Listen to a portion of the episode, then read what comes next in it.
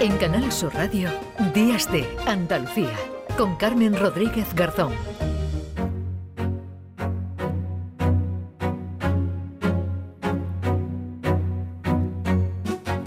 Tenemos aún muy presente el mes de marzo de 2020 cuando nos eh, confinaron, ya saben, por el COVID, cuando la epidemia paralizó el mundo, pero esto tuvo un proceso que comenzó meses antes y precisamente el día 31, el 31 de enero, el próximo martes, se cumplen cuatro años del primer caso de COVID aquí en nuestro país, en España. Hemos quedado con Amos García, es virólogo y nos ha acompañado en muchos programas además durante este tiempo. Amos, ¿qué tal? Buenos días, bienvenido.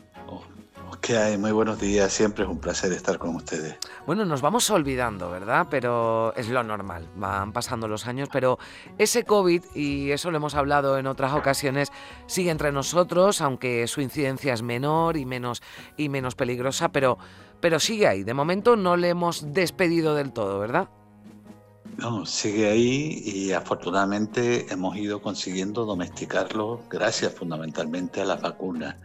Pero eso no quiere decir que está circulando y es que es un microorganismo que a personas que tienen algunas características como son edad avanzada o alguna enfermedad de base, el padecer una infección por COVID si no están protegidos por las vacunas, según las pautas que se recomienden desde el ámbito sanitario, pues pueden tener problemas de salud muy serios. Por lo tanto, sigue ahí, sigue de otra manera, en otro escenario afortunadamente mucho más favorable, pero en cualquier caso todavía hay personas que deben estar protegidas frente al mismo porque si no pueden tener problemas serios. Por eso es importante seguir vacunando. Las campañas de vacunación están ahí. Aquí en Andalucía incluso se han abierto los centros de salud sin cita previa para llegar sobre todo, como decías, a esa población más eh, vulnerable. Porque aunque es verdad que ya ha bajado algo esa incidencia de los eh, virus respiratorios, hemos tenido bueno, pues un invierno, unas navidades con la incidencia muy, muy elevada, pero han saltado algunas alarmas. Esto no se ha parecido, ¿verdad? La situación que tuvimos en 2020, 2021 con el, con el COVID, pero sí es verdad que mm, se nos ha dado un toque de atención, ¿no? Aparte del COVID, hay otros virus respiratorios que están ahí, que sobre todo son peligrosos, como decimos, para los colectivos más vulnerables. Efectivamente, mira, yo creo que hay que ser consciente que todo este tipo de virus compiten entre sí para ocupar un mayor espacio, para sobrevivir. Compiten uno frente a otro. Y de alguna manera, durante la pandemia, había únicamente un virus claramente predominante porque circulaba mucho, por eso, porque mm. estábamos en pandemia. Y esa circulación hacía que prácticamente yugulara la presencia de los demás. Por lo tanto, durante la pandemia no tuvimos apenas gripe, no tuvimos apenas virus respiratorios sincitiales, etcétera, etcétera. ¿Qué ocurre ahora? Bueno, además, eh, la mascarilla, que fue un instrumento clave en la lucha contra la pandemia, también desempeñaba un papel protector frente a este otro tipo de virus. ¿Qué ocurre en estos momentos? Ya no tenemos mascarilla y al mismo tiempo, al mismo tiempo, el SARS-CoV-2, que es el microorganismo del virus responsable de la COVID-19, ya no tiene ese papel predominante porque lo hemos ido consiguiendo domesticar con la vacuna pues el resto de los microorganismos de los virus respiratorios vuelve a ocupar su espacio, vuelve a ocupar su territorio y además lo recupera con intensidad, con fuerza en ese ejercicio de competencia, porque además, como no ha habido un contacto poblacional eh, con los mismos durante la época de pandemia, pues lógicamente tiene una mayor facilidad de penetración. Sin embargo, también hay que considerar que la incidencia que hemos tenido de gripe no es excesivamente diferente a la que teníamos antes de la mm. pandemia, pero lógicamente, pero lógicamente tenemos que sumarle también los casos de COVID y tenemos que sumarle eh, otros virus respiratorios. Y sobre todo tenemos que sumar algo que es muy importante, el miedo. El miedo de la ciudadanía a una situación que fue absolutamente terrible, absolutamente espantosa como fue la pandemia y que eso lógicamente todavía va a ser muy difícil que lo olvidemos. Y por otro lado también la situación del sistema sanitario. La atención primaria todavía está resacosa de todo lo que tuvo que sufrir durante la pandemia, las unidades de salud pública, y todo eso sin lugar a dudas ha contribuido para mm, crear esta situación en relación a las infecciones respiratorias agudas. Bueno, pero también yo añadiría incluso, lo digo como algo positivo, ¿eh? que las redes de vigilancia también están funcionando, ¿verdad, Amos? Y entonces sí, sí, eso, estamos conociendo al, detalle, ¿verdad? Sacar en mm. conclusión que eh, todo este tipo de situación lo que nos está demostrando que las redes de vigilancia epidemiológica están funcionando magníficamente, magníficamente, y que también las políticas vacunales, que son una de las políticas claves de la estructura de salud pública, están desarrollando una labor francamente positiva. Mm. Pero hace unos días eh, había, bueno, pues saltó una noticia eh, sobre virólogos, eh, un grupo de virólogos estadounidenses que, bueno, pronostican ya el origen incluso afinan de la próxima pandemia y dicen que será más letal que, que, el COVID. Mm, yo no sé si eh, has podido echar un vistazo a esta información que incluso, como digo, afina y dice una persona que tenga el virus de la gripe se podría contagiar de eh, una gripe aviar, de un virus de, de un ave y esto generaría ahora una pandemia incluso más letal que la que tuvimos en, en 2020 y 2021. Yo creo que con todo este tipo de afirmaciones hay que ser extremadamente prudente. Estamos saliendo de una situación espantosa que, ha modificado por completo nuestro estilo de vida y de alguna manera conviene ser prudente con todo este tipo de manifestaciones por el impacto que pueden tener en la ciudadanía. ¿Vamos a tener una nueva pandemia? ¿Vamos a tener que convivir con una nueva pandemia? Eso seguro, eso seguro. Eh, ahora, si me permite, yo espero que a mí me coja jubilado porque otra como esta no la aguanto, francamente. Entonces, ¿cómo, ¿por qué digo esto que vamos a convivir con una nueva pandemia? Pues fundamentalmente porque los condicionantes que han posibilitado esta siguen estando presentes.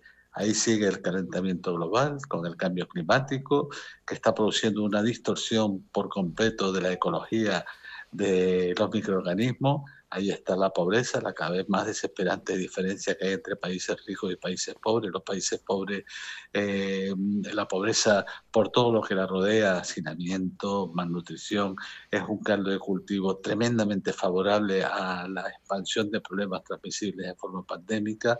El, el que todavía no hayamos interiorizado la necesidad del concepto One Health que la OMS está repitiendo machaconamente salud humana, salud ambiental, eh, salud animal. Eh, porque es fundamental entender que la salud humana, al margen de la salud ambiental, al margen de la salud humana, no, no resiste. Eh, es que nos olvidamos que, que la pandemia de la COVID-19 es una enfermedad de los animales que pasó al hombre. Es que nos olvidamos que el ébola es una enfermedad de los animales que ha pasado al hombre es que nos olvidamos que la viruela del mono es una enfermedad de los animales que pasó al hombre. Ahí hay un terreno evidentemente de futuro sobre el cual tenemos que mantener una actitud de profesionalidad y de rigor, porque indudablemente vamos a tener una pandemia, yo no sé cuándo y espero que sea, repito, lo más tardía posible, lo que no me atrevo a asegurar de manera rotunda que vayan a ser más letales que esta. Yo creo que eso ya no nos irá dando la información. Hmm epidemiológica que se vaya consolidando, ya, ya, ya veremos cómo se va desarrollando. Bueno, pues, eh, ahí están las claves, desde luego, para, para actuar y para que eh, esa pandemia que vendrá, como, como apuntasamos, pero mm, desde luego tenga eh, consecuencias o mm, no tenga las consecuencias tan graves que tuvo la, la del COVID. Pero hacías alusión y a mí me me llamaba mucho la atención ¿no? al, cambio climático, al calentamiento global del planeta, porque había también una noticia que ha salido en estos últimos días que hablaba de los virus zombies, ¿no? de los que alertaban los científicos por el deshielo, virus que estaban congelados ¿no? en, el, en el Ártico y que debido a que al cambio climático y a que el Ártico se derrite, se pueden reactivar. Eh, bueno, pues un punto más de preocupación, ¿no? Sí, es posible, es posible. Y es más, yo te puedo añadir, sabes que, que yo vivo en Canarias, aquí hemos tenido ahora, ya hemos detectado la presencia de, de mosquitos que son responsables, son el vector de, no responsables, responsables del virus, pero son el vector de enfermedades como el Zika, el dengue, y, ya lo tenemos aquí como consecuencia del cambio climático. Y tenemos perfectamente identificado cómo se han introducido y, y dónde están las bolsas de estos mosquitos. Es, que eso son consecuencias de una realidad frente a la cual no debemos de ninguna manera eh, mirar a otro lado. Y es que, lógicamente, todo lo relacionado con el cambio climático va a producir un trastorno en la ecología persistente y eso, sin lugar a dudas, se puede traducir en, problemas transmisibles que explosionen de forma absolutamente espectacular. En cualquier caso, mm, yo espero, de verdad, espero, espero que las enseñanzas que debimos haber aprendido en todo el periodo de pandemia, pues nos permitan entender que vamos a tener que convivir con otras en el futuro y que hay que prepararse con todos los elementos débiles que hemos visto mm. que tenía el sistema a la hora de abordar esta pandemia. Pues esperemos que eh, hayamos aprendido, ¿verdad?, la lección o que estemos en camino de aprenderla cuando están ya a punto, cuando está ya a punto de cumplirse el cuarto aniversario, en este caso del primer caso de COVID en España. En marzo ya se cumplirán cuatro años cuando se declaraba esa pandemia, cuando nos confinaron por el COVID. Parece mentira, ¿verdad, Amos? Que hayan pasado, que haya pasado ya este tiempo. Bueno, lo, lo bueno por quedarnos con algo bueno es que con Amos García, pues ya tenemos aquí una relación, una comunicación fluida y acudimos a él siempre, eh, bueno, pues para, para sobre todo reflexionar sobre lo que está ocurriendo y sobre lo que puede ocurrir, que siempre es muy interesante escucharte. Amos García, cuídate, muchísimas gracias. Y ustedes también, siempre es un placer estar con ustedes. y además, si me permite recordar que ese primer caso se dio mm. aquí, en una isla no capitalina mm. de las Islas Canarias, en La Gomera. En La Gomera, ahí fue el primer caso, ¿no? Que muchas veces pensamos, bueno, pues el primer caso, está bien que lo recordemos, no fue ni en Madrid, ni en Barcelona, ni en una eh, ciudad ¿no? muy poblada, sino que fue en La Gomera, precisamente además una de las islas menos pobladas, ¿verdad? De, las Islas Canarias, no sé si la menos. Exactamente, y además lo que has comentado fue lo primero que mm. pregunté yo cuando me llamaron y me dijeron, oye, que hay un caso sospechoso del, de la COVID-19, lo primero que pregunté, ah, en Madrid, en Barcelona, eh, incluso me atreví, a, me atreví a decir en Sevilla, dijeron, no, en La Gomera. Pues mira, eso es el, globalismo y eso es todo lo que significa la posibilidad de que los microorganismos vuelen y las personas infectadas pues también vayan. Pues sí, ¿no? Que, que quizás podía pensar alguien que en una isla, ¿no? Que estuviera aislado, ¿no? Nunca mejor dicho, pues allí no, no iba a llegar, pues allí fue ese primer caso. Amos, muchísimas gracias. Un saludo. Adiós. Siempre es un placer. Hasta luego. Un abrazo.